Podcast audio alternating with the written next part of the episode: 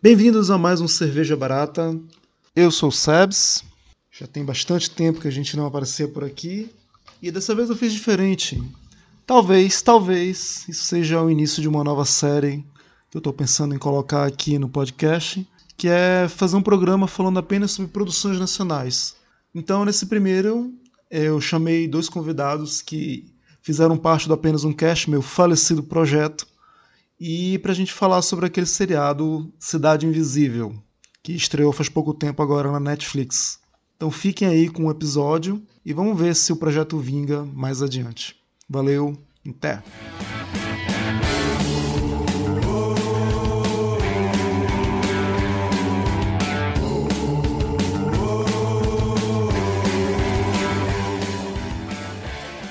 Conforme a apresentação que rolou aí, a gente vai falar agora sobre. Bom, isso aqui é novo, né? Porque eu não costumo gravar o cerveja barata com ninguém. Mas como teve esse pequeno hype no grupo que era do apenas um cache, chamei meus amigos aqui, o Eliomar. Fala oi, Eliomar. Oi, Eliomar. Boa. E o Dante, fala eu sou viado. Sacanagem. Olha, a homofobia, isso é feio, isso é da galera do passado, você, por favor, cresça isso é feio. Já não cabe mais no dia de. Cadê o politicamente correto aqui, hein? Eu vou puxar uma gravação antiga do A1C em que você fazia exatamente a mesma coisa comigo.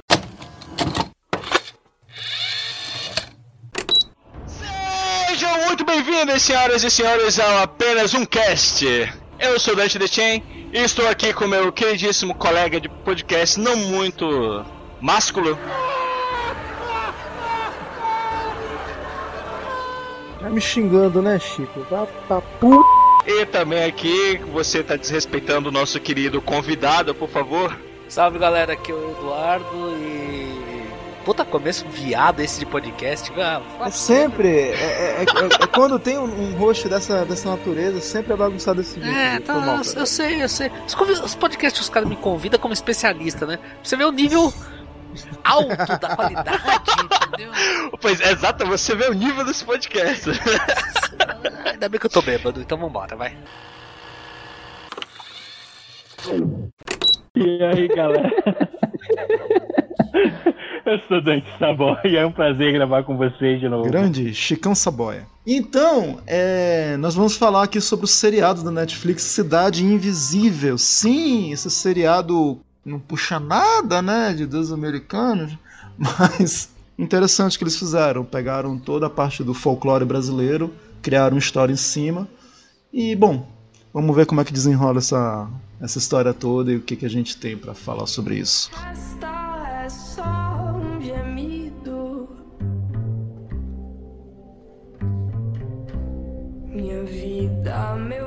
Primeiras impressões sobre o seriado, sobre essa questão da representatividade, sobre o que rolou. É, eu primeiro não vi esse nada vindo sobre é, notícias desse seriado nem nada. Que a gente é bombardeado por tanta coisa todo dia, né? Deve ter tido alguma nota de rodapé algum site desses aí, mas eu realmente eu não lembro de ter lido nada. Vocês leram alguma coisa? Chegaram a ver alguma coisa sobre isso, sobre a produção?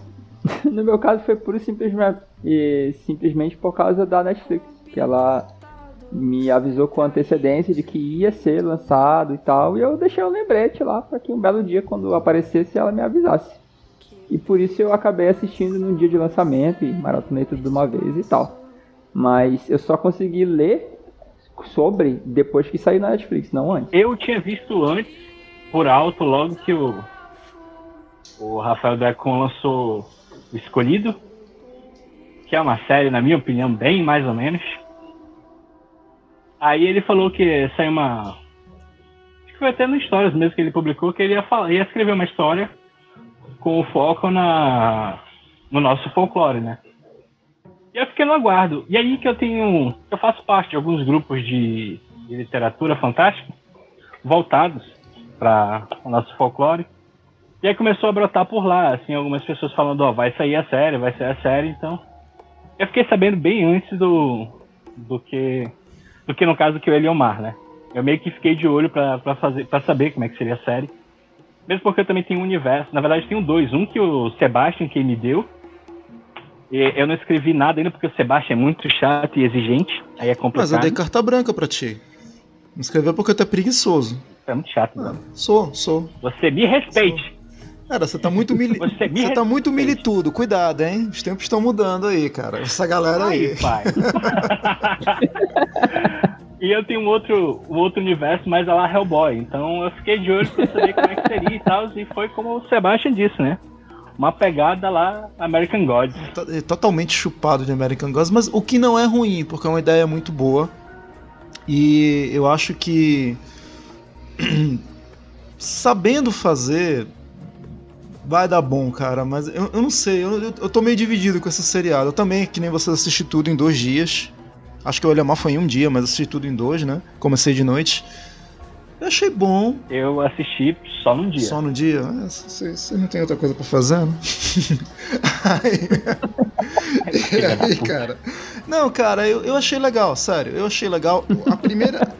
tem, uma, tem uma coisa nas séries que eu gosto do tom meio. eu- isso é uma coisa que eu tenho com filme, com tudo. Do estilo de filmagem. Não sei se é a película que eles usam.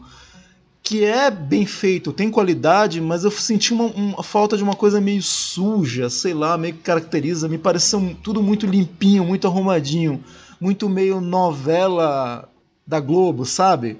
Aí isso me incomodou um pouco, cara. Não sei se, se vocês tiveram essa mesma impressão. Então, cara, eu acho que até por influência de todos os, os agentes envolvidos, né, cara? Porque tem sim gente ali que já passou por novelas, atores que a gente consegue reconhecer de ou filmes ou novelas.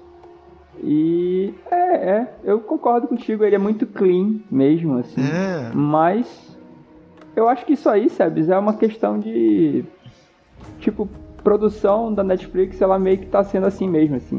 Qualquer produção que tu vai ver dela recente são todas clean mesmo. Cara, isso me fez. Até me deixou satisfeito em saber que eu não sou o único cara chato com lente de câmera. Não. Mas eu sempre lembro de, de uma série que eu me afastei dela por conta da lente, que foi The Walking Dead. Ah, é? A primeira coisa que me afastou de The Walking Dead foi aquela lente. Eu não gostei da lente que eles usaram, cara, pra gravar. Pra mim era suja demais, era muito saturada. E eu. Assim, o saturado amarelo, entendeu? Pra dar uma, um ar de desgaste. E aí. E aí então eu não tinha encontrado nenhuma outra pessoa, nem que eu fale com muita gente sobre cinema, mas nenhuma outra pessoa que tivesse incomodado lentes em gravações. E me deu uma satisfação saber que eu não que me, incomoda, que me incomoda com essa questão. Então, assim, em relação à série, cara, seria legal de fato se tivesse um pouquinho de sujeirinha ali, mas não foi algo que me incomodou. É, é, me incomodou um pouco que quando eu penso numa coisa muito ambientada no América do Sul, Brasil, e acho que eu sou um pouco influenciado também por alguns historiadores, por exemplo, Eduardo Bueno, que eu gosto muito do que ele, do, que ele, do canal dele, do que ele conta. É, me parece que a história dessa realidade, nossa, toda muito permeada em coisas muito mundanas, muito muito como Marcelo Nova fala, muito tripa, muito vida, muita sujeira, muito, uma coisa muito viva.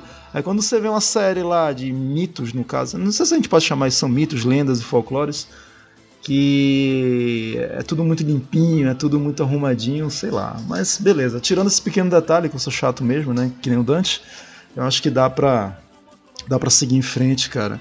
E, puta, é, eu acho que a primeira, a primeira satisfação que eu tive é que eu achei os personagens legais, o- o- né, as lendas, assim, é, vamos enumerar aqui, né, cara, tem a Yara, né, é a Kuka, quem mais? É o Kuru, O Saci, O o Boto, Boto, claro, que é o personagem central da história, que gira a trama, né, no início, e, a- e o Jimmy do, do Matanza, né, que ele fez O- aquele personagem Tutu Marambá. o Tutu, Vocês estão falando isso agora, mas eu duvido que na época que vocês assistiram, vocês sabiam que ele era Tutu Marambá.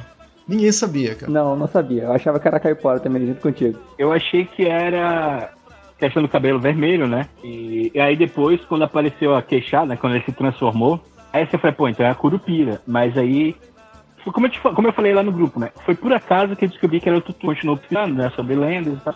E apareceu o Tutu lá. Aí eu, que eu fiz a ligação, mas na série eu não identifiquei, não.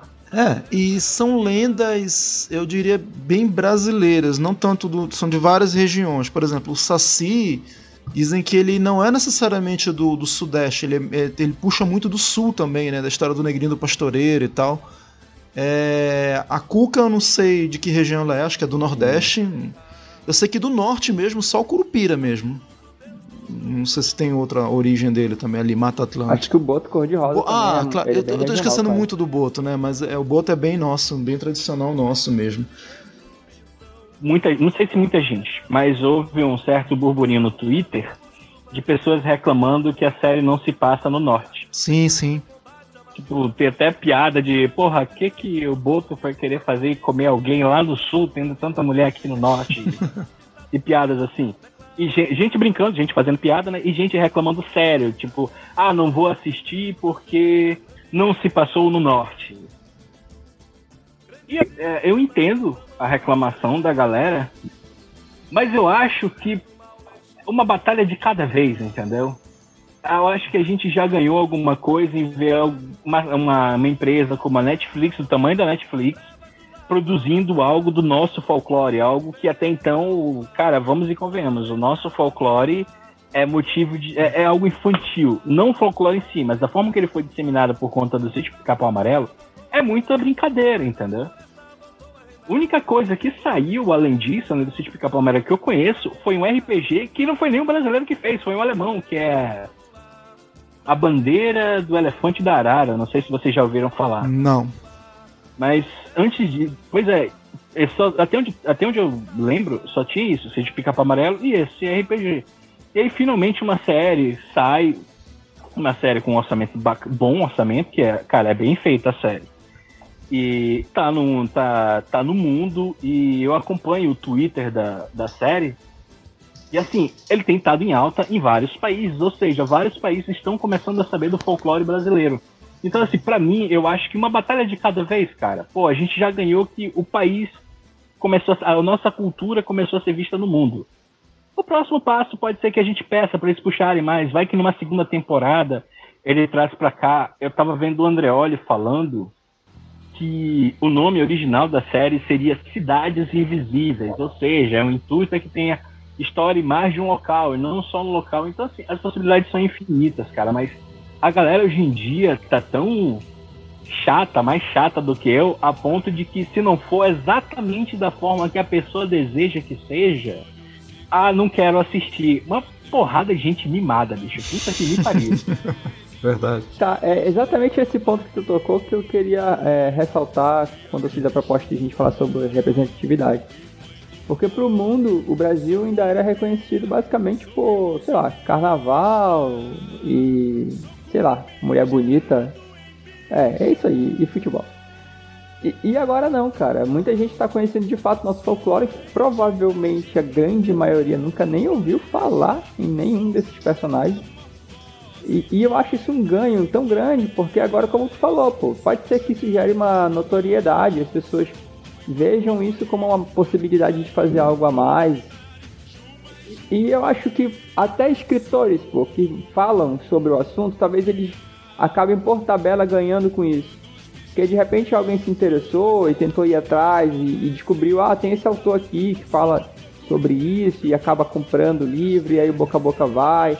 Eu acho que é, é um ganho, cara, pra gente muito, muito importante que já devia ter sido feito antes. Eu acho que só não foi realmente porque não teve o alinhamento dos astros como teve agora. É, é, é só complementando realmente o que você falou, entendeu? Cara, aconteceu, começou, é o começo. Vamos parar de chorar, vamos parar de, de, de ser mimado porque não foi como eu queria. Cara, aconteceu, mano. Não é se conformar também, ah, aconteceu, foi isso. Não, vibre porque começou. É apenas o começo, cara. Como tu falou, os astros se alinharam nesse momento. Então vamos vibrar porque se alinhou e começar a, a aumentar isso aí, em vez de ficar criticando, vamos começar a dar ideias, vamos começar a opinar, tipo, pô, mas poderia ter, ter acontecido dessa forma. É só a forma com que as pessoas falam. Elas não falam, ao menos eu não vi ninguém no Twitter falando é, de forma positiva, mas sim reclamando. Só reclamar, ah, as coisas só acontecem no sul. É, cara, as coisas começam no sul. A realidade é essa. A gente pode fazer algo pra mudar? Pode. Mas vamos um passo de cada vez. Bom, é... pensando mais ou menos numa continuidade da série, bom, eu imagino que quem esteja escutando isso aqui já tenha visto a série. Se alguém que está ouvindo não viu a série, a gente vai falar de pontos chaves aqui do que aconteceu na primeira temporada. Eu não sei se está confirmada uma segunda temporada, acho que ainda está nos planos. Pelo menos eu não vi nenhuma notícia. Normalmente a Netflix ela espera, cara. Ela espera para ver os números e aí se tá tendo acesso, aí sim ela vai e faz uma continuidade. A, a gente vai receber notícia disso aí em breve, muito provavelmente. É, vamos imaginar que tem uma segunda temporada confirmada. E eu queria que algum de vocês, eu não sou essa pessoa porque eu não sei fazer isso, eu sou muito verborrágico. Mas existe até isso até uma, uma profissão, tá? Na galera do cinema tem isso. É o cara que pega uma história inteira, faz aquele resuminho que vai na Netflix, sabe? Resumo, resumo o filme aqui para colocar aqui, tipo, a descrição do filme pro cara ver e se interessar. Vocês conseguem fazer isso com essa série? Pra gente ir bem rápido aqui, para não se alongar muito? Consigo, mas se o Dante, se o Dante quiser, já que ele tem, né? No máximo dois parágrafos, viu? Vai lá, Simples e sucinto, vai lá. O que seria Cidade, Cidade Invisível? Vai. É uma história de um policial ambiental. Ibama. Passado no Brasil. onde ele descobre que a realidade não era exatamente como ele aprendeu que era. E ele entra em contato com seres presentes em livros folclóricos da nossa região. E nessa descoberta, ele acaba percebendo quem ele é, de fato, a natureza dele, isso cria um conflito. E na tentativa de se fazer entender com companheiros mais próximos dele, ele acaba mergulhando nesse universo, acaba envolvendo a filha dele, que se torna uma força motriz também, do meio para o fim da história. Mas em resumo, você tem a origem de muitos desses seres fantásticos e eu acho que esse ponto ele é muito forte, porque todo mundo que assistiu a série sabe quem é aquele personagem, de onde ele veio, como é que ele é, o que ele faz. Isso é muito bom. Esse foi o resumo. Meio torto, mas. tá bom. Cara, vocês não acharam que. Eu sei que tem que ter o um conflito pra. O Dante tá aí, não me deixa mentir, né? Que tem que ter o um conflito para poder mover uma história. Mas assim. É, no hall de, de, de, lendas, eles mesmo que pegaram, né? Eles pintaram de preto e de branco, né? Colocando, ah, esse aqui vai ser o vilão e esses aqui vão ser, bem abre aspas, os mocinhos ou, ou, ou os personagens que vão tentar dar um andamento, um segmento na história. No caso, a lenda do corpo seco, se não me engano, né? Que era daquele primeiro cara. A primeira imagem que aparece da série, daquele caçador que tá matando os animais a rodo e o Curupira mata ele depois que ele acaba gerando o entorno da lenda que vai começar a mover toda a história. Tá, só pra saber, tu vai, tu vai falar da história, da spoiler e tal, avisa pra galera. Não, acabei de falar, vai ter spoiler, a gente vai falar de pontos chaves da série aqui. Só que eu queria saber isso, será que numa segunda temporada, já que a gente tá partindo do ponto que vai ter uma segunda temporada, não tá confirmado, quem poderia ser um outro vilão, quem poderia entrar... É, é porque as lendas são lendas, não tem lado bom e lado ruim na lenda. Embora nas histórias que eu ouvia lá do norte, sempre falava, puta, Curupira é, é, um bicho que ele protege a floresta, mas ele é meio sacana. O Saci também, ele tem uma coisa meio do troll, meio do. Né, do fauno, de querer te enganar e tal. Não são é, coisinhas legais e bonitinhas, né? A própria Yara também tem isso, né? Que ela tá muito mais puxada para uma sereia do que para uma mãe d'água, né? Então, o que seria basicamente isso? Teria essa parada cinza ou teria alguma sei lá, alguma outra lenda que assumiria totalmente o papel de Malzona. Eu, eu achei, na verdade, assim, a Cuca como uma personagem que começou com uma. Parecia que ela era autoritária, né? Ao menos a Yara deu a, a, a entender isso em dados momentos com o Tutu, ou quando ela mandava, né? Que ela. Aparentemente era a Yara que mandava na. A Yara não, a Cuca que mandava na parada. Né? Sim. Né? E aí, para mim, pelo menos eu tive a sensação de, em dado momento, eu não sabia se ela era má, má no sentido, ó, se tu não fizer o que eu mando, eu te, te fodo a vida. Ou se ela é realmente boazinha. Pra mim, ela só veio fica mostrar mesmo o que veio no final. Que ela realmente ela só queria proteger os dela da forma dela. Então, eu achei que ela foi a única personagem assim que teve alguma personalidade. Porque é, ela tem uma coisa que eu tava conversando com a Ruana. É, eu não acho, eu não senti. É, como posso dizer? Eu não senti peso em nenhum personagem. Sobre o corpo seco, o cara foi jogado ali. E eles não seguem, na verdade, a história não segue. Como eu posso dizer? Não segue uma origem, né? Eles inseriram a origem deles ali. Tanto que eles não são seres mitológicos ancestrais. É como se houvesse um pré-requisito para ter um para existir um um saci, alguém disposto a cortar a perna, só um exemplo. E aí ele se tornou o saci assim. Então, é porque no final das contas eles não estão pegando a lenda ao pé da letra, como tu falou, Sebs. O... Até pincelam isso com o Saci, né? Quando ele vai na casa lá do, do policial, do Eric, ele dá uma zoada na casa, ele amarra os panos, ele joga suco, ele faz um estardalhaçozinho lá para relembrar, para mostrar, não, esse aqui é o Saci. Mas fora isso, não tem, não tem nada que remeta realmente, na verdade. Mas a questão de, tipo, eles serem sacanas ou não, ou terem mais personalidade ou não, é, o único que eu senti algum tonzinho de cinza foi a Cuca. E o único personagem com quem eu me importei foi o Saci, na verdade. Então, vamos lá. É, tentando responder aí que tu falou. Sobre os personagens não terem peso. Todos eles, Sebes, têm alguma coisinha que mostra que eles têm um peso. Só que o problema é, é, que é muito pontual e aquilo ali tu não sente ao decorrer da história. Pô. Vou dar um exemplo aqui. A Yara. Chega uma hora que ela vai e fala, tipo, ah, eu era apaixonado por um cara e ele me matou e me descartou no mapa. Esse é o peso da personagem, pô. Só que tu não, não fica com isso encravado na tua cabeça o tempo inteiro porque foi aquele ponto ali e, e é isso. Esse é o drama do personagem. É. E tipo, qual é o drama do Saci? Ah, pô, ele era um escravo, e aí ele era escoteado, teve que fazer uma dura decisão de amputar a própria perna para poder escapar, porque no dia seguinte ele foi ameaçado de ser morto. E esse é o peso do personagem. Só que aí, de novo, é pontual. Tu não continua a história com aquele negócio remoendo, entendeu? E todos eles têm isso. Todos eles têm uma, uma, uma origem trágica se tu for parar pra ver e tal. Mas, mas, por exemplo, rapidinho, Alemão, mas por exemplo, comparando muito Male Male com American Gods, eles não aprofundam em todos os personagens de lá, só em alguns, né? Não, não é. Não é. Não tem tempo de tela pra aprofundar. Inclusive, é uma crítica que eu faço aqui. Certo tempo de tela do protagonista e da filha dele poderia ter sido, né? Um pouquinho deixado de lado, porque meio que se repetia um pouco aquele drama de ah, é, conversa com a minha avó sobre como eu devo ser um pai, aí conversa de novo, conversa de novo, é. aí depois, ah, dá atenção pra minha filha, dá atenção de novo, dá atenção de novo. Tipo, porra, cara, faz uma ou duas vezes, não fica me fazendo isso gradativamente toda santa vez, que fica novelão mesmo, assim, meio que me cansa. É verdade. E sobre os personagens ser cinza, eu concordo com o Dante. A, a Cuca ela é cinza, realmente. É, e, pelo menos experiência própria minha, assim, nunca vi os folclores brasileiros como uma coisa cool.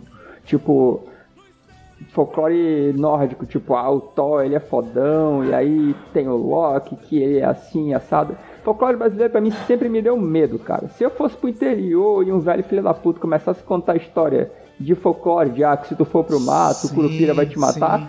Porra, eu tinha medo, mano. Eu sempre tive medo de folclore brasileiro. Ele nunca mas, foi. Mas sempre foi contado dessa maneira da medo na gente. O meu avô, quando ele era vivo, ele, ele não morava na cidade. Acho que eu já contei essa história algumas vezes. Ele morava no meio do mato, lá pra banda de lá do Tarumã. Quando o Tarumã era só mato em Manaus, né?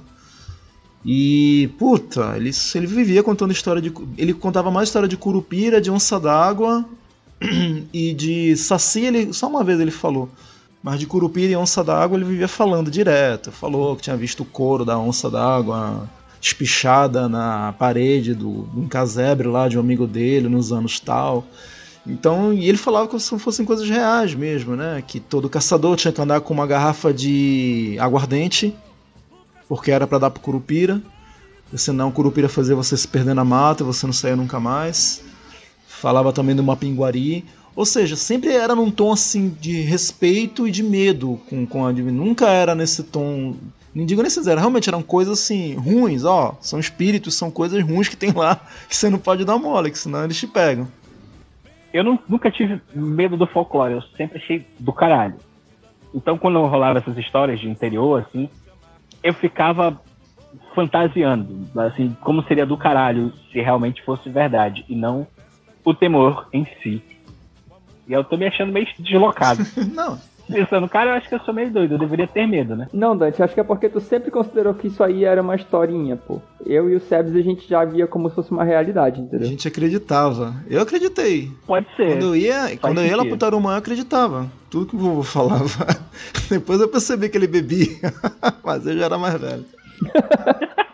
Mas enfim, eu tava tentando dizer que tu tava tentando chegar num ponto, Sebs, que tu acabou não chegando porque a gente meio que desviou, que é da gente fazer uma tentativa de continuação pra história. é? Então, é, sobre isso. Se fosse ter uma segunda temporada, como é que seria? Dante, tá contigo a bola. Como eu falei, eu comentei por alto, fica complicado porque é, o Rafael Dracon e a Carolina Munhoz estão dando a própria visão deles. Então, sei lá, eu penso no momento, e porque eu estou utilizando também numa história, o, o Jurupari, ou Jurupari, que é tipo, é um demônio dos sonhos, que ele atormenta as pessoas nos sonhos e tal, e, e é, é um lance meio horror cósmico, saca? Ele tá em outra dimensão, tentando voltar, e ele atrasando a vida das pessoas, ele influencia as pessoas pro mal. É, só que aí já entra numa divindade, né? Hum, Então, mas no final das contas, eles podem fazer o que eles quiserem transformar, porque é, muito do nosso folclore, é, como assim como a maioria, logicamente, é muito oral. Tipo, eu jamais pensaria em colocar um corpo seco como um vilão. É, eu já tenho, tenho um continho que eu coloco um corpo seco, mas ele é um corpo seco, né? É tipo um zumbi um pouco mais forte, mas não aquele nível que o cara colocou um peso que a, a Carolina Munhoz e o, e o Rafael Dracon colocaram.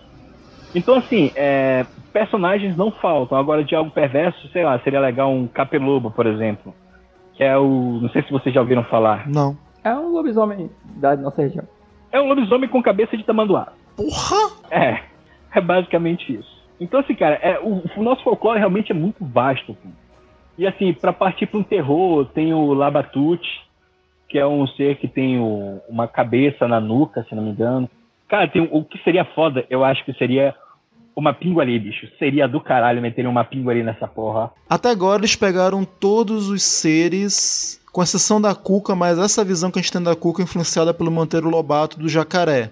A visão que eles tentaram dar pra Cuca na, na série é uma, de uma bruxa, digamos assim, né? Não necessariamente de um de um animal. Então, é, tem, eles meio que, que caracterizaram a Cuca e o, o Tutu Sim, na categoria de papões. sim. é tipo, são seres que não têm forma, eles, eles se assustam e numa forma que eles acharem por bem te assustar. Perfeito. Só que aí, cara, com uma pinguari não seria legal fazer isso. Uma pinguari de fato, fi- pelo menos na minha opinião, pra ficar legal tem, tinha que ser um bicho.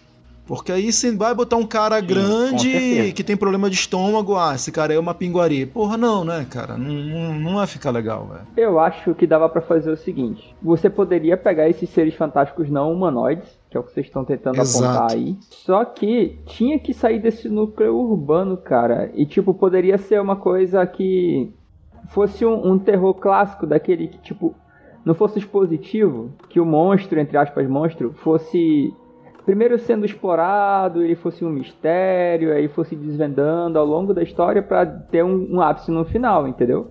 Aí poderia ser tipo assim, tu tipo encontrava uma vítima e aí daí tu ia investigando, aí depois tu ia vendo os rumores e aí ia. Tu poderia, por exemplo, colocar uma pinguari como vocês falaram. E aí uma pinguari, quer- querendo ou não, ele ia ser um CGzão no final, né? Mas se fosse bem feito e ele não ficasse exposto, fosse meio escuro a cena, tipo, dava pra fazer bem feito, cara. É, cara. É, agora, sobre ser um vilão, eu acho que dá pra fazer o seguinte, cara. Dava pro, pro ser fantástico tá fazendo o que ele devia fazer mesmo, na própria história oficial da gente, que era tipo, protegendo as matas, por exemplo. De, sei lá, vou colocar um exemplo de supérfluos aqui, tá? Não que eu queria que fosse isso. Sei lá, garimpeiros ilegais, por exemplo. Ou, ou- ou, tipo, estão desmatando, tipo madeireira, essas paradas assim. E aí, beleza, a vítima era um, entre aspas, criminoso, mas querendo ou não, era um ser humano e tinha que ter sido investigado, causa da morte e tal. E combinava nesses monstros. Tem o Boitatá também, que é um puta monstro. É o um boitatá ou é a um boitatá? Porque é uma cobra, né? Eu não sei, porque tem cobra macho também, né? Mas sei lá. É, bom, enfim. Que é um boia, né? Um boia em tupi parece que é cobra. Boia cobra. Boia cobra Uhum. e tatá é fogo. Cobra de fogo. É porque assim, nessa primeira temporada foi meio que foi um lance de, é, de entidades contra entidades, né? Sim. Ainda nessa pegada, tem uma outra bruxa, cara. Assim, não é bem uma bruxa, que é a Matinta Pereira. Vocês já ouviram falar? E essa é bem urbana, pelo menos da região de Manaus. É bem urbana. Sim, sim. Entendeu? Eu acho que o que se enquadraria no que a série se propõe, nessa questão mais urbana, né? É, misturado um pouco a mata e o urbano, eu acho que isso encaixaria a Matinta Pereira. Matinta cara. Pereira. Co- Como é que é, rapidinho, o mito da Matinta Pereira? Como todos os mitos são vários, né? Mas uns dizem que ela, ela avisa a morte, né? Hum, que é a rasga mortalha, rasga mortalha, né, que chama também. É o mesmo, dizem que é o mesmo pássaro, que é ela que se torna uma rasga mortalha, que aí avisa quando alguém vai morrer. hum. Ou se não, ela fica gritando no, no, no- na telha da tua casa, Nossa. né, na cobertura da tua casa, até tu prometer café pra ela. Café ou tabaco. Caraca. Aí no dia seguinte vai uma velha lá com um manto longo. E aí tem um lance do manto, porque a- as mangas são compridas e caídas para dar tipo a impressão de asas, saca? Hum. E ela vai lá pedir café. Se tu não der café pra ela, ela vai jogar uma maldição na tua casa e vai acontecer algo de muito ruim com alguém da tua casa. Velho. É, Tá, tá vendo? Tô falando. Nunca é coisa legal. Uma coisa bonitinha, fofinha, né, cara? É sempre pra te ferrar. Me fala um que seja leve. Ó, o Boto, ele comia. Tá, tá aí, o Boto. O Boto era o mais legal, que ele só te botava um corno, só. No máximo. Ele te dava um filho pra criar um filho também. pra tu criar, só. Mas o resto, cara, só te ferrava. Só queria saber te ferrar. N- Não sei, cara. Tu pode ver o, o, o, o Curupira. Contanto que, tipo, tu não vá se meter no meio do mato e fazer coisa errada, como uma coisa positiva no sentido de que ele protege e tal, mas sempre são meio bizarrinhos mesmo, velho. Tem a mula sem cabeça também, né, que a gente não falou. É, aqui. mula sem. ca- não, que- Cara, tem mais de 300 lendas folclóricas de. Tem mais de 300. bichos, cara. de animais, de coisas. E é isso que eu, que eu, que eu acho que tem um universo vasto pra explorar, mas tem que ter muito cuidado como eles vão fazer isso, que nem vocês falaram, né? Até agora foi todos eles ambientados em seres antropomórficos, né? Semelhantes a pessoas. Nisso eles estão copiando New Gaiman, declarado. Não que seja ruim, novamente, mas eles estão seguindo por uma linha que tá deixando de fora muita coisa. Por exemplo, Cobra Grande. Né? É uma puta de uma lenda, mas e aí, como é que faria isso? Não tem como, teria que ir pro meio do mato, para um rio, pra ter um avistamento. E a gente já vai pro lado da criptozoologia, né? Que começa a aparecer animais estranhos. Então, é, potencial para crescer tem enorme, mas porra. Eu acho que uma coisa que poderia ser feito, cara, era. Não digo a- abandonar, mas. Deixar de seguir a história daquele protagonista da primeira temporada e ir pra um outro protagonista, sabe? Que vive numa outra região, pra ter uma outra situação. Hum. Porque senão. Acho que seria muito interessante. Mas acho que não vai, porque a série termina com gancho com aquele personagem especificamente, entendeu? Né? Com o Eric. É, vocês notaram a presença divina na série de um deus mesmo? Não, não. Vocês notaram que toda vez que é, uma entidade ia se tornar, né, um, o ser humano ia se tornar uma dessas entidades, a lua cheia estava ali? Ah. Não reparei. Não reparei, vou ver agora. É, cara, quando o Saci se transforma, ele tá olhando pra lua, e aí a câmera foca na lua como se a lua estivesse olhando pra ele. E aí, de repente, se torna um redemoinho ao redor dele, e aí ele se torna o Saci. A Cuca, a mesma coisa. A Yara eu não lembro se tinha, mas se eu não me engano não, porque o que aconteceu com ela aconteceu de dia. Mas tem um caso que pode ter sido a mãe d'água quem transformou ela na Yara. Exatamente. Mas aparentemente, pelo menos a interpretação que eu tenho, da, tanto do Saci quanto da, da Cuca, foi que Jaci, que é deusa da lua, né? É, é que Jaci que deu poder a eles. O que que tu acha da ideia também, Dante, que tu tinha até falado pra gente antes da gente gravar esse podcast, em outros dias, de explorar as divindades em si? É isso que eu ia falar. Pois é, cara, assim, eu posso estar equivocado, pode ser só uma, uma impressão que eu tive, ou eles jogaram, jogaram só isso. Mas se for, né, é uma linha para eles pegarem, que mostrando que existem os deuses ali, que eles estão ali, que eles que deram poderes para entidades. E se comprovando isso, eles podem inserir outras é, divindades mesmo na história, né? É, aí o leque aumenta exponencialmente, porque a gente vai pra mitologia africana, mitologia indígena, puta, aí vai embora, cara. Aí. Só não pode mexer com, com o cara, né? Pregado lá, que senão a galera vai dar rede, velho. Não, se- quando eles entrarem na africana, se eles forem fazer isso, vai, vai, vai mexer por causa do sincretismo. Que você sabe, né? Todo orixá tem uma contraparte católica. Então não tem como não mexer. Vai mexer sim. Uhum. Vai, pior que vai. Mas aí, vocês lembram de Vamp nos anos 90? Cara, eu sei o que é, mas não lembro de ter acompanhado na época, não. Vocês não são tão novas, vocês não são tão novas. Tu assistiu Vamp, Dante? Repetiu, tá? Repetiu. Acho que depois, no, final dos anos 90, repetiu. Eu não, eu, eu assisti, eu, cara, eu era criança, mas eu lembro vagamente de Vamp. Eu lembro que eu gostava de assistir. Vamp era a história lá dos vampiros no Brasil, né? Numa cidade lá do litoral. Sempre, sempre no Sudeste, né? Claro, porque o Brasil só existe lá. E, e era ali perto de Búzios, Arraial do Cabo, uma cidadezinha lá, praieira. E, enfim, tem os vampiros lá, o Nila Torraca era o vampirão-chefe. Tá, beleza. Eu lembro, tinha a Claudia Claudia Hanna Hanna, era, né? era a mulher que tava dividida se ia virar. Ela era vampira, mas ela não queria ser do mal, ela queria, enfim, ser do lado cinza da força, digamos assim. E na história da cidade tinha um pai de santo, ou pelo menos um cara que era ligado às religiões africanas, que era aquele. ah, Se não me engano, acho que era o Tony Tornado que fazia o papel desse cara. Que ele era o único, assim, das pessoas comuns que enfrentava os vampiros. Só que ele enfrentava, né? com orações, com tipo remédios, mantras e tal, né? E era uma coisa muito ligada à religião africana, né? Ele falava na, na novela ele falava qual era o santo guia dele, que era proteger, que no no caso, se não me engano, era o Gun, que era o santo guerreiro. Então eles fizeram essa mistura entre a cultura brasileira com o mito europeu, que é o mito do vampiro. E bom, era uma novela, né? Ficou Cara, eu não lembrava disso não, que interessante, bicho. tinha, tinha um maluco lá, acho que era o Paulo Gorgulho. Pra quem não lembra, quase ninguém vai lembrar, né? Paulo Gorgulho era um, um ator até que bem estourado, assim, nos anos 90, né? Acho que ele sumiu, acho que morreu até. Ele fez Pantanal, inclusive. E aí, esse cara, acho que ele tava na primeira fase da novela, era um cara que tinha sido infectado, que na novela Vamp, os primeiros estágios pra você virar um vampiro era como se fosse uma infecção, você ficava com febre, passava mal. E tem uma cena, eu lembro nitidamente, que ele tá no banheiro, tomando banho, ele tá muito quente, achou que ele tá doente. Aí vem esse amigo dele, que esse cara que é Tony Tornado, ele passa umas folhas no corpo dele começa a queimar. Sai uma fumaça, como se estivesse expurgando alguma coisa ruim do corpo dele. Sei que esse cara morre logo depois e tal, enfim. Então tem toda uma história, uma mistura né, de mitos que eles utilizaram. É, então nesse ponto aí, eu acho que seria interessante então ser uma coisa como tu falou.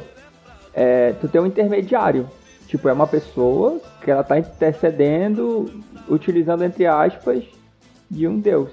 Porque se tu colocar o deus mesmo de fato ali pra se ver e tomando atitudes e dizendo coisas, a galera religiosa aí vai espumar pela boca até sei lá quando. Ah, mas a galera religiosa vai reclamar de qualquer merda, né, bicho? Vamos e convenhamos. Com certeza. Isso aí, sem sombra de dúvida. É, não, é que na verdade sempre vai ter alguém pra reclamar de algo, sempre vai ter alguém pra apontar a dedo e achar ruim alguma coisa, né, cara? E aí se for, se for depender disso, é, é uma merda. Há um tempo atrás eu me vi preocupado até demais com isso, de começar a escrever e de repente, pô, mas será que eu tô indo pelo caminho certo? E aí eu simplesmente abandonei isso, cara. Assim, mantenho respeito, logicamente, mas a partir do momento que tu escreve muito pensando nos outros, tu te foda demais, cara. É, que o Stephen King, ele fala que existem dois tipos de escritores. O que escreve para si e o que escreve para os outros. Beleza.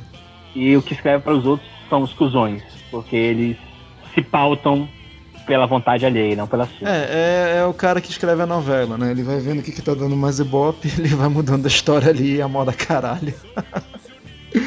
Isso. Uma coisa que me incomodou na série, né, bastante coisa me incomodou na série, mas eu não, eu não acho ela ruim, eu gostei dela, eu gostei da iniciativa. Por exemplo, acho que até a gente comentou isso no grupo, o, o- as lendas, o, o- os- as divindades, acho que não vou chamar de divindade porque não são, né? Mas enfim, as lendas elas morrem muito fácil, né, cara? Nossa, é, se é que morreram mesmo, né, velho?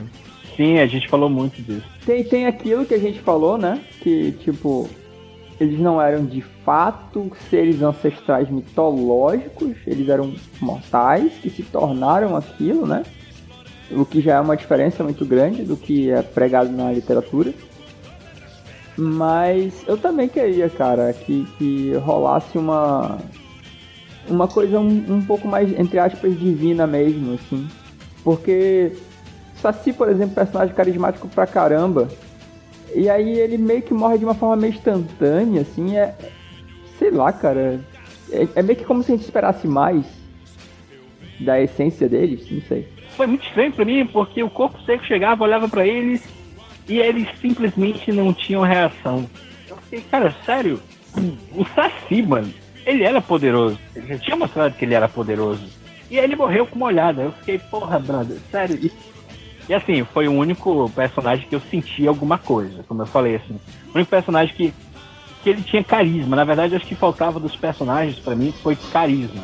Não só um peso dramático, mas o carisma em si eu achei ele mais natural na forma dele de agir e tal, mas isso é do ator, eu acho. Tu, tu tá ligado que o Saci é baiano, né? Aquele sotaque dele é da Bahia. Ele, inclusive, ele usa muita gíria da Bahia. Quando, ele, quando eu tava assistindo, eu falava, puta, esse cara é daqui, encontrei ele na esquina. Tem um monte de Saci aqui, cara. Igualzinho. É, olha só, uma coisa que eu queria dar mérito pra série também foi porque ela adaptou muito bem, cara. É, ela adaptou muito bem os personagens, na minha opinião, assim, até para modernizar eles e tal, ambientar, isso aí acho que era uma coisa que talvez fosse muito difícil de se planejar e como seria, e eu achei que foi bem executado, pelo menos. Eu acho que tinha a questão orçamentária também, né, que não dava para fazer uma coisa tão grandiosa. Tanto que a parte lá do Tutu, eu acho esconderam o máximo possível e quando apareceu, né, ele numa forma de queixada, foi muito rápido e o efeito não foi lá dos melhores. Mas eles se viraram muito bem, cara. Pelo menos pra mim, eu acho que eles se viraram muito bem. Fizeram o que dava para fazer. E aí, e aí fica a pergunta. Se, a não ser que a série seja um puta sucesso, eu realmente não vi números, eu não sei como é que tá a repercussão da série. A gente está gravando isso aqui porque é uma coisa que toca muito a gente, porque é da nossa, teoricamente é da nossa região, embora tenham lendas de todo lugar do Brasil ali, mas por falar do Boto e o nome do Boto ser Manaus, aí pronto, já mexeu muito com a gente. Mas. Tem isso é, também. Eu não sei como é que tá a repercussão da série ao ponto de gerar um, um bom número de, sei lá, de views para criarem uma segunda temporada. Mas caso criam, eu imagino que eles vão investir uma grana um pouquinho maior. E aí sim, é, o que seria, né? Se desse pra investir em quem? Em atores, porque vamos lá, né? Tem uns atores ali que. Os atores, eles são atores consagrados do Brasil, né? Participaram de novelas, de filmes e alguns, não sei do histórico deles, mas aparentemente são recentes. E assim, cara, eu acho a atuação boa, né? Não acho ruim, a atuação ruim, não acho. É, só que assim, não tem nenhum ganhador de Oscar ali, beleza. Eu acho que por uma série nem tem essa ambição de ter um super ator e tal. E é até ruim se tivesse, porque ia encarecer aquela coisa toda. Mas eu tinha comentado, eu não gostei do personagem que fez o, o Curupira pelo overacting dele. Não sei se ele foi orientado a interpretar daquela forma, mas me incomodou um pouco. É, sei lá, cara, ficou muito overacting e aí eu fiquei muito naquela de, nossa, cara, precisava se expressar tanto. Mas assim. ali é o baiano, né? O baiano do Tropa de Elite. É um baiano, é ele mesmo. É, tá faltando chegar o nascimento lá. Cadê o baiano, pô?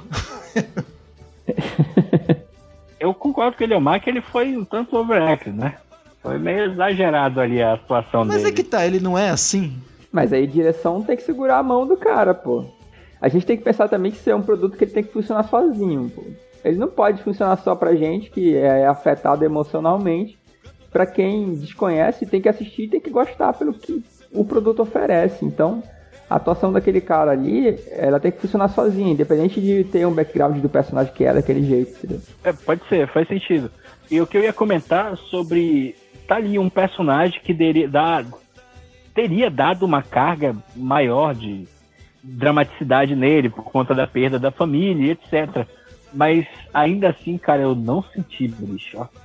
Não senti, brother, nada assim de, Ele, é, é que a gente comentou no começo do cast. Eles tentaram dar um peso ali dramático, mas não sei porquê, mas não me pegou. Mas também em momento nenhum o cara sofre pela família dele, pô. Depois daquilo, tipo, ele não cita a esposa, não cita filho, não fala nome deles. A gente não tem como ter apego, pô. É, tem isso também, né? É só, só jogam, né? Como eu falei. É, eles só te jogam isso aqui, ó. Isso aqui tem isso aqui, ó. Ele se tornou isso por conta disso aqui, ó. Esse foi o trauma da vida dele. Tipo a, a parceira lá do Eric ser, ser lésbica, né? Foi jogado. É, tá aí, ó. A informação é essa aí e falou. É, é, fica parecendo que tá faltando uma certa liga entre, entre a trama e entre os núcleos, entre. Fica até esquisito falar isso, porque a gente tá gravando, a gente tá quase uma hora aqui falando sobre isso, mas. O que, que vocês acham? Se vocês fossem recomendar para alguém, vocês recomendariam? Vocês dariam alguma nota? Como é que vocês vão finalizar para avaliar essa série? Como é que ficaria?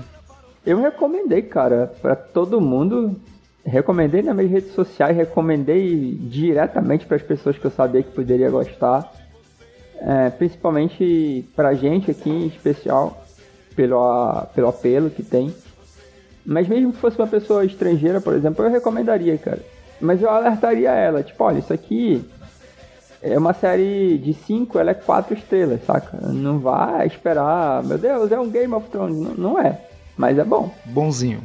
Porra, 4 é mais do que bonzinho, pô. 4 é uma boa nota e eu tô com ele mal. Eu também daria 4. Ah, cara, acho que é um 3,5. 4? Não, eu vou dar. Eu dou 4 por uma questão de comparação com do Brasil mesmo, ah, entendeu? Tá. Colocando, não colocando a nível, tipo, comparar com outra série mundial, realmente é um 3 ali.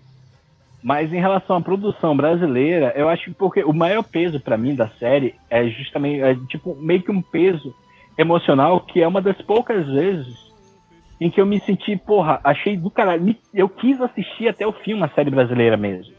É, ela tem produzido algumas séries brasileiras, né? Algumas várias, na verdade. E, inclusive, vou só indicar, não sei se vocês assistiram Bom Dia Verônica. Puta que pariu, que série ah, foda. vou ver. Mas enfim, Porra, é muito bom, mano. Enfim, é, o minha nota é por conta do peso que ela tem por ser uma produção nacional, que não é uma produção merda, que não é aquela coisa de sempre que a gente vê por aqui, aquelas atuações sofríveis ou uma direção bem mais ou menos. Não, cara. Tem uma história bacana, é, ela é instigante, ela não é perfeita, não é grandiosa, como muitas séries por aí, mas uma produção brasileira, cara, para mim vale quatro ali me faltou, faltou para mim só a questão de, de me importar mais com o personagem. Faltou com que eles fossem mais carismáticos. E não necessariamente o carisma é, tem a ver com a malemolência lá do Saci.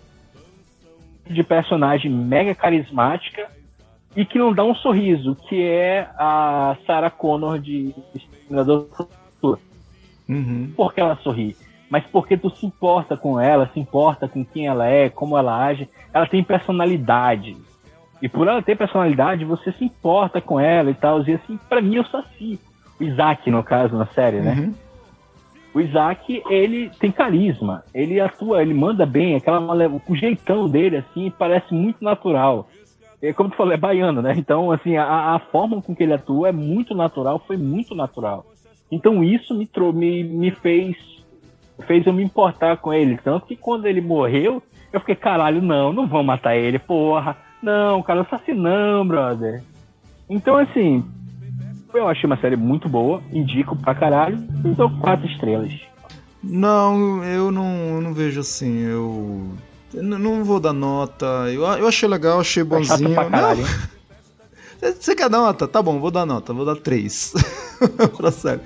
Acho que tem muita coisa para maturar. Se tiver. Porra, mano, que coleção se, se tiver segunda temporada e se tiverem mais personagens e uma trama que girou muito em torno daquele cara só. Eu achei que ia explorar mais o passado da questão toda do, do Boto. O Boto foi só um, um, gancho ali, eu achei que iam falar mais sobre o passado. Aquele outro ator lá, fodaço da Globo também, o, aquele Coroa, que é o que conta as lendas, né? Puta, aquele cara podia, sei lá, contar outras o, histórias. O Francisco. É, e enfim. Mas. 3, 3,5, vai. Tá, tá de bom tamanho. Sabe o que eu acho, cara? É, é assim. Pra preencher esses buracos que a gente queria, essa série teria que ser mais longa. E eu não sei se seria uma boa ideia fazer ela ter tantos episódios. Eu gosto de séries com poucos episódios e episódios com uma duração de 40 minutos. Eu acho que é um formato bom. Um formato que eu acho do caralho, na verdade, é, que eu tenho visto na Disney, é o formato, é o tempo que o roteirista definir. Saca? Porque, é, tipo, The Mandalorian. Tem episódio de 50 minutos, assim como tem episódio de meia hora. Porque o cara escreve o que precisa escrever para embasar ali e vai. E assim, eu concordo com o Sebes que seria mais interessante explorar, ter tipo a visão melhor dos das entidades. E, tipo, tem outro o lance do Eric com a mulher dele. Cara, não sentir empatia, não sentir a dor da perda dele. Ele só parecia um cara obstinado, mas ele não carregava a dor de alguém obstinado. Ele só era um cara que estava obstinado, aparentemente. É. É, então, é só. Eu achei o ator bom, cara. Ele, ele atua bem. Mas realmente, como tu tá falando, a gente não sofre junto com ele, pô. A gente não tá sofrendo junto com ele. A gente tá mais interessado em ver no que vai dar a investigação dele do que de estar tá ali no luto junto com ele. É, realmente tem isso mesmo. Tá, é, um exemplo, né, de, de início bem feito, de desenvolvimento de personagem, que para desenvolver bem um personagem, tu não precisa de tanto tempo, é o início da série Mr. Mercedes, que é uma adaptação do livro de Stephen King. Cara, 10 minutos, não, 10 minutos, não, 5 minutos de série. Tu se importa com dois personagens que quando eles morrem, tu fica, caralho, mano, morreram, não é possível, cara. Então, assim, é tudo uma questão de como é que o escritor faz, como é que ele trabalha aquele drama. Não precisa de muito tempo. Só precisa saber como escrever. Longe de mim dizendo, dizer que eu sei como fazer isso. É só para exemplificar que nem sempre a questão é mais tempo ou menos tempo. A questão é a escrita, é a forma com que você escreve, é a forma com que você entrega a situação, saca?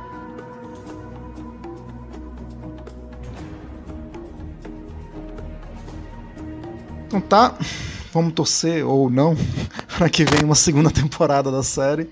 Eu confesso que eu tô bem curioso, que nem eu falei. Eu torço pra que venha. É, vamos torcer pra que venha, né? Eu, eu torço pra que venha e eu torço pra que venha melhor do que a primeira. No ponto. Com mais dinheiro, tomara que deu ali um mínimo, ultrapasse, né? Pra dar um bom número, para poder eles investirem mais dinheiro e melhora, melhorar um monte de coisas mais.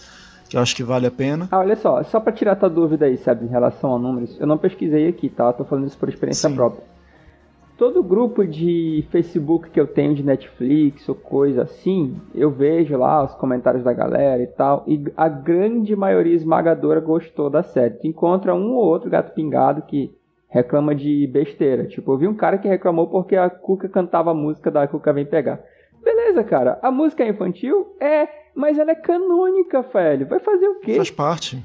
Exatamente. Então, vamos, vamos aí, né? Tomara que confirmem logo por esses dias agora para vir a segunda temporada e que venham mais uma enxurrada de personagens. Eu acredito que a questão, eu não gostei de terem matado entre aspas, porque eu acho que ninguém morre porque só muda os aspectos, né?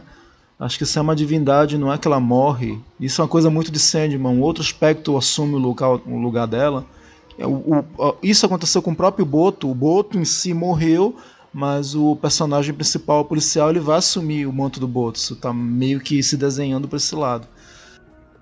Tem também, desculpa te interromper, a possibilidade da própria Cuca fazer alguma coisa, porque ela quando estava com o corpo do Tutu, ela falou, tipo, eu vou, eu vou te libertar.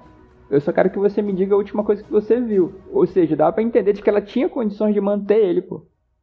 Tem que ver como é que vai voltar também, né? Se volta do mesmo jeito ou se volta zoado, né? Aí é outros 500. Tem esse detalhe também. Então, beleza, galera. É, valeu. Tenha aceitado o convite. Acho que a gente estava afim de falar dessa série. Uh, fica o convite aí se tiver uma segunda temporada ou qualquer outro produto de mídia que a gente queira comentar.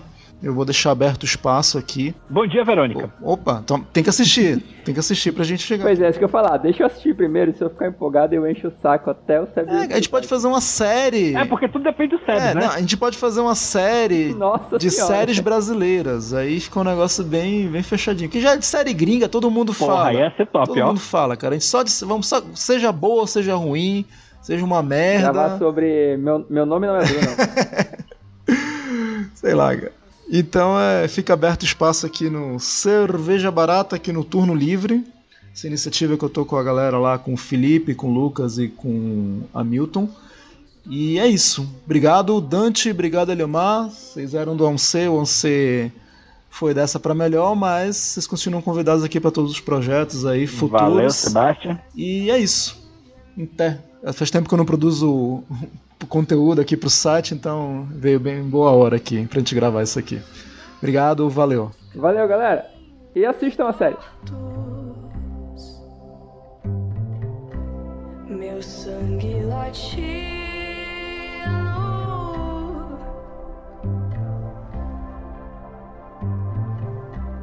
minha alma cativa.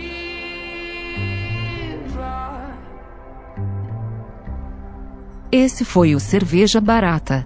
Rompi tratados, traí os ritos. Obrigado por ouvir. Até a próxima.